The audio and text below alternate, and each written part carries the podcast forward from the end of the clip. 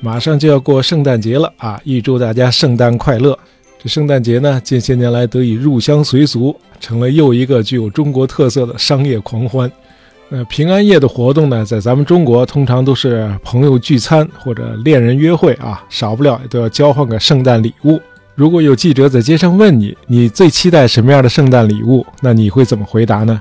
那我听到过的最令人意外的回答是：“Give me tomorrow，我想要明天。”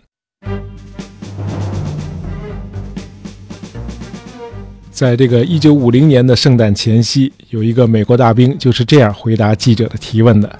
这个如此绝望的回答啊，可以说是反映了当时在朝鲜半岛上作战的绝大多数美国大兵的心声。哎，这是一片愁云惨雾。那这又是怎么回事呢？哎，就是在这个圣诞节前夕。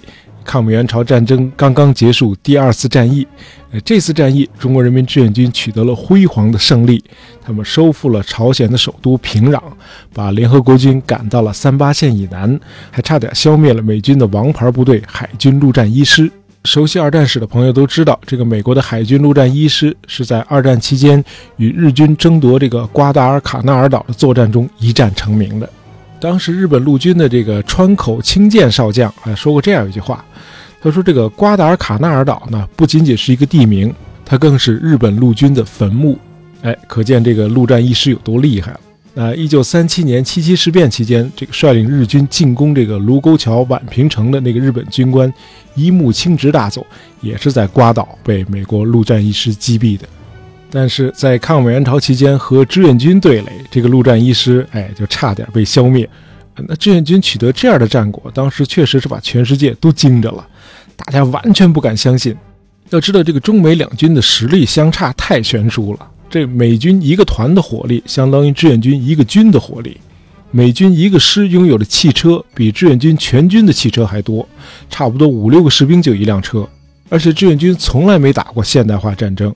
那么，在二战中所向披靡的美军是怎么败在装备如此落后的志愿军手里的呢？哎，咱们还得从头说起。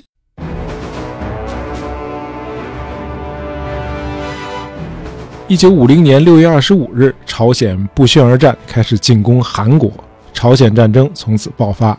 那么这场战争和我们中国的解放战争完全不一样，因为咱们的解放战争呢，自始至终都是一场内战，而朝鲜半岛就不一样了。他在一九四八年，也就是在战争爆发前的两年，三八线南北双方就各自建立了一个主权国家，北边的叫朝鲜民主主义人民共和国，南边的叫大韩民国。当时呢都没有参加联合国。刚才说了，这个朝鲜战争呢是五零年六月底爆发的。那么七月七日，美国就操纵联合国通过了安理会第八十四号决议，组建了联合国军，呃，支援韩国抵御朝鲜的进攻。那这个朝鲜人民军呢，因为准备充分，所以打得很顺手，很快就打到了韩国南部的釜山的外围。这个时候，这个远东盟军总司令麦克阿瑟就指挥联合国军在朝鲜部队的后腰仁川发动两栖登陆，这么一合围，就把朝鲜军队全部消灭在了南方，只有极少数的朝鲜部队侥幸逃回北方。那么麦克阿瑟呢，于是就乘胜追击，越过了三八线，先是拿下了平壤。然后继续向北挺进，眼看着朝鲜就要彻底崩盘了。这时候，这个金日成呢和苏联领导人斯大林就请求中国派部队赴朝作战。那么，中国人民志愿军呢是在十月十九号进入朝鲜的，那么二十五号就和联合国军打起来了。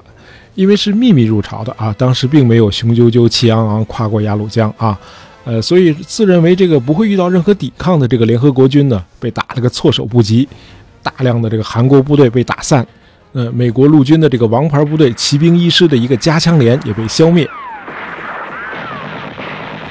但是志愿军的这个两条腿呢，还是跑不过汽车。这联合国军迅速就逃到了清川江以南，这就是抗美援朝的第一次战役。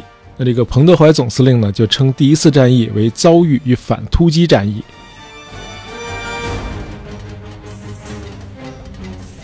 那中国军队突然出现在朝鲜半岛，在美国的朝野呢，就引起了种种的猜测。还在第一次战役爆发之前的十天，啊，美国总统杜鲁门和麦克阿瑟将军呢，就在这个威克岛会谈的时候，双方都确信，这个中国出兵的可能性很小。联合国军肯定能够在这个感恩节以前，也就是十一月二十三号以前占领整个朝鲜。等到一次战役以后，这个美国军方仍然认为，这个入朝的中国军队最多不过五万人。中国人的目的是为了边境安全，另外呢，他们是想来拆除鸭绿江水电站的设备，哎，怕他们落在美军的手里。呃，美国人得出这个结论之后，他们就决定做两手准备：一是炸断鸭绿江上所有的桥梁。但是严令美国空军不许轰炸桥梁的中国半边，同时通过第三国带信给新中国，那么请这个新中国派代表参加联合国安理会的听证会，并且预先告诉中方，联合国军不会损害中国在鸭绿江边的利益，主要是指水电站啊，以此作为交换条件，那么中方呢默许联合国军帮助韩国统一朝鲜半岛。那这个中国当然不会同意了。那抗美是为了援助朝鲜嘛，对吧？怎么可能让韩国来统一朝鲜半岛？于是新中国就决定不理睬美方的外交试探，准备发动第二次战役。那彭德怀呢，不愧是一位久经沙场的军事家，啊，他对美军呢进行了成功的战术欺骗，命令志愿军从这个清川江以北向边境地区撤退，哎，故意向敌人示弱，啊，并且丢下很多旧式的武器装备。这麦克阿瑟果然中计，认为这个志愿军是装备低劣啊，怯战败走。中国人肯定是拆了这个鸭绿江水电站的设备之后就回国了。于是麦克阿瑟就命令美国的第十军和第八集团军沿着东西两线分头并进，他自己呢还亲自飞到北朝鲜上空来查看，在这个白雪皑皑中根本看不到中国军队的影子。于是他就很乐观地宣称，这个朝鲜战争很快就要结束，Get boys home by Christmas，可以让孩子们回家过圣诞节了。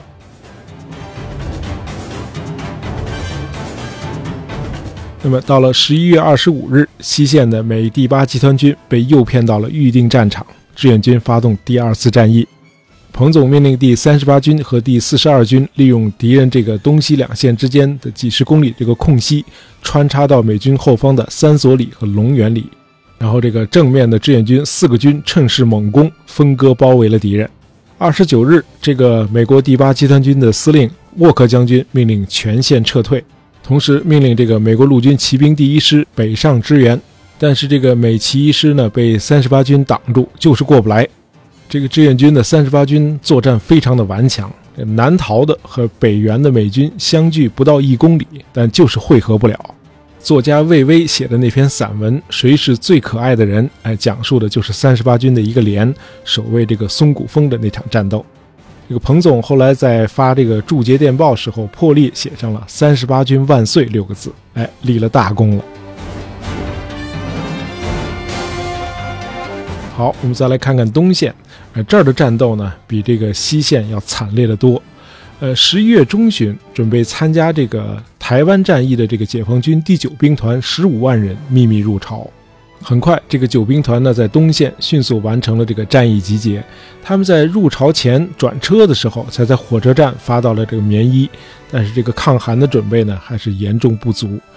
朝鲜的冬天呢，本来就异常的寒冷。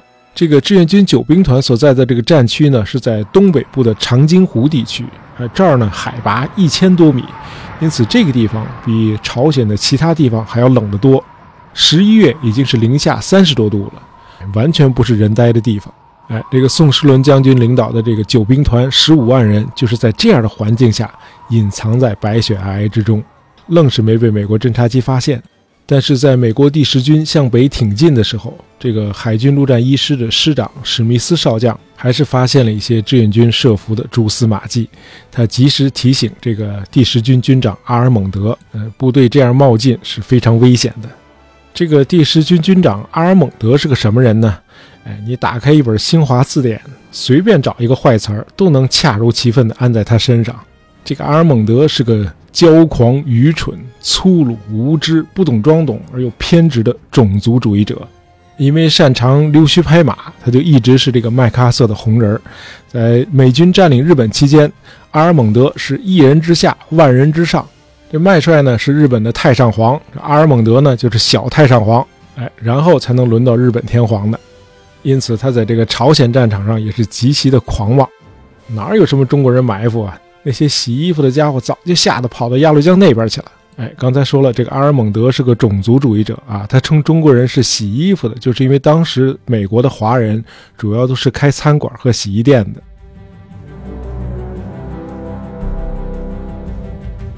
好，这个陆战一师的师长史密斯少将看到这个警告无效，于是他就命令陆战一师尽可能的放慢前进速度，同时这个沿途尽量多的建立后勤基地和临时机场。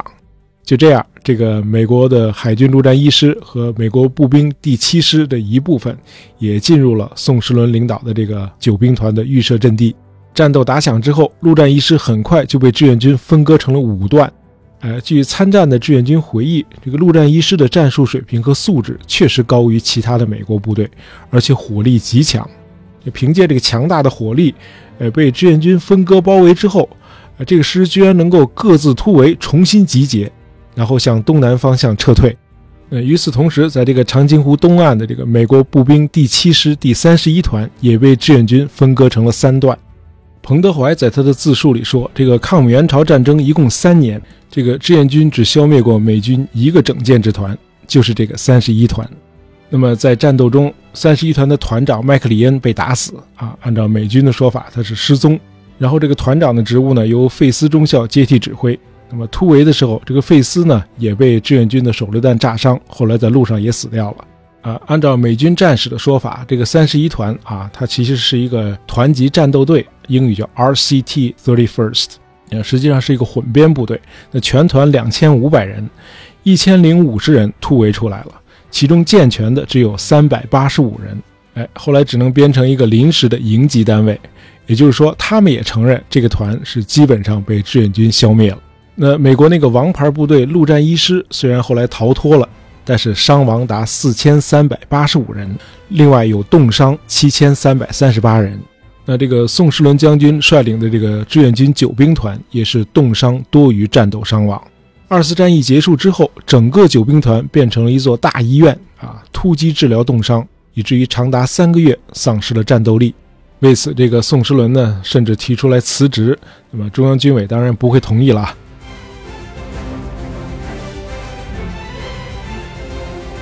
这个二次战役呢，怎么看都是一次辉煌的胜利。东西两线志愿军虽然伤亡三万余人，但是大量杀伤了联合国军，迫使他们退到了三八线以南，完全扭转了朝鲜的战局。从此，北朝鲜再也没有危险了。另外，这个新中国的国际地位也因为这次战役的胜利而陡增。直到今天，也只有中国军队让美国海军陆战一师和奇一师这样的王牌部队受到过重创。那么，陆战一师所在的美国第十军是在圣诞的前夜完全撤到韩国的。东西两线的联合国军一共向南撤退了三百多公里。那美国当时的国务卿艾奇逊就曾经说过，这是美国陆军历史上路程最远的一次撤退。那么，在东西两线有数千美国大兵没能活着回去过圣诞节。呃，他们中间包括第八集团军的军长沃克将军。那么，这位沃克将军是在十二月二十三号在撤退的路上死于车祸。好，咱们今天简单聊一聊抗美援朝第二次战役。啊，喜欢大爷杂货铺的朋友，别忘了订阅我们的专辑，这样就不会错过我们的新节目了。感谢大家收听，咱们下期再见。